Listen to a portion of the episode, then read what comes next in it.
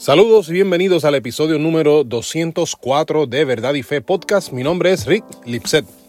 Hoy es miércoles 20 de diciembre del 2023. Significa que dentro de cinco días muchos cristianos celebran el nacimiento de Jesús, el Hijo de Dios.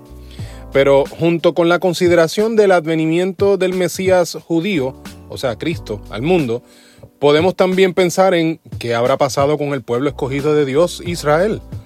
¿Qué hace Dios con aquellos judíos que aún al día de hoy se niegan a aceptar que el Mesías ya vino? Y pues la contestación que nos surge en la mente y que a veces nos da problemas en vocalizar es que esos judíos están perdidos. Después de todo, es lo que el propio Pablo, inmerso en un gran dolor por sus compatriotas, expresa en Romanos 9 del 2 al 3.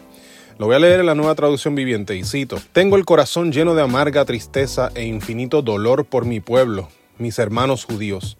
Yo estaría dispuesto a vivir bajo maldición para siempre, separado de Cristo, si eso pudiera salvarlos. Cierro cita.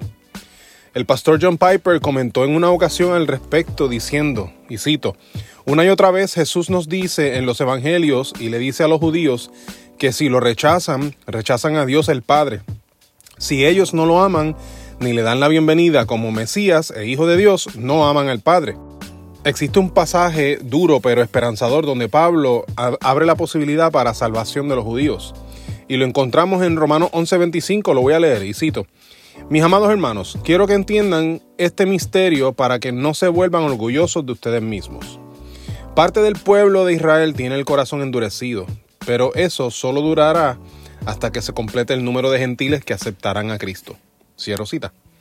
Con esto en mente es que quisiera que hoy guardemos nuestro corazón de ser orgullosos y consideremos lo que es el judaísmo mesiánico. Dentro del judaísmo existen diversidad de escuelas de pensamiento. Similar a como en el cristianismo tenemos denominaciones diversas o que en el islam hay diversas sectas islámicas. En el judaísmo existen seis subdivisiones. Número uno, tenemos el judaísmo ortodoxo, que es el judaísmo tradicional. Número dos, tenemos el judaísmo hasídico, que, que este, este judaísmo, este tipo de judaísmo es eh, un judaísmo ortodoxo, pero con influencias del misticismo oriental, como por ejemplo la creencia en la reencarnación, que es un concepto no bíblico. Número 3, tenemos el judaísmo conservador. Número 4, judaísmo reformado o liberal. Número 5, judaísmo secular. Y este es el judaísmo que niega incluso la existencia de Dios. Así que es un judaísmo solamente cultural. Y número 6, el judaísmo mesiánico. Entre estas opciones vemos al judaísmo mesiánico y encontramos una esperanza. Un grupo de creyentes que son nuestros hermanos en Cristo. Esta comunidad de judíos creen en el Antiguo y en el Nuevo Testamento y siguen las enseñanzas de Jesús, el Mesías. En los primeros 700 años de la Iglesia de Cristo existió la comunidad judía creyente en Jesús, pero para el siglo VII después de Cristo la persecución islámica a los judíos pues provocó la desaparición del movimiento. El rabino David Chernoff comenta así, y cito, el surgimiento del Islam causó angustia a los judíos mesiánicos. A pesar de todo esto, la verdadera razón de la desaparición del judaísmo mesiánico temprano fue que los judíos mesiánicos perdieron su visión, ya no consideraban importante seguir siendo judíos después de aceptar a Yeshua. En consecuencia, se asimilaron a la expresión gentil del cristianismo. Cierro cita. Esta comunidad, la cual resurgió en el comienzo de la década de los 1960, además de afirmar lo que un cristiano también afirma basándose en la Biblia, guardan también las fiestas judías, pues son de descendencia judía. Entre las festividades judías que guardan están el Shabbat, o sea, el sábado, el Pesach, o sea, la Pascua, el Yom Kippur, que es la fiesta de la expiación, la fiesta de los tabernáculos, entre otras. Significa que tenemos unos hermanos en Cristo que son étnicamente judíos, al igual que lo fueron los apóstoles y los escritores del Nuevo Testamento.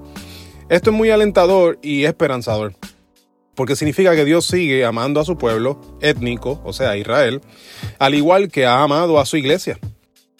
A veces nos ponemos gringolas en los ojos o nos ponemos vendas en los ojos y no consideramos que Jesús haya salvado a alguien fuera de las puertas de nuestra propia iglesia local gentil, como si nosotros fuéramos el verdadero Señor y decimos a Jesús a dónde ir y a quién salvar. Se nos olvida que fuimos injertados en el árbol de olivo que es Israel. Romanos 11 del 17 al 23 dice así. Lo voy a leer en la nueva traducción viviente y cito. Algunas ramas del árbol de Abraham, algunos del pueblo de Israel, han sido arrancadas, y ustedes, los gentiles, que eran ramas de un olivo silvestre, fueron injertados. Así que ahora ustedes también reciben la bendición que Dios prometió a Abraham y a sus hijos, con lo cual comparten con ellos el alimento nutritivo que proviene de la raíz del olivo especial de Dios. Así que no se jacten de haber sido injertados para reemplazar a las ramas que fueron arrancadas. Ustedes son solo una rama, no son la raíz. Tal vez digas, bueno, esas ramas fueron arrancadas para darme lugar a mí. Es cierto, pero recuerda, esas ramas fueron arrancadas porque no creyeron en Cristo. Y tú estás allí porque sí crees. Así que no te consideres tan importante, más bien teme lo que podría suceder. Pues si Dios no perdonó a las ramas originales, tampoco te perdonará a ti. Fíjate en que Dios es bondadoso, pero también es severo. Es severo con los que desobedecen, pero será bondadoso contigo si sigues confiando en su bondad.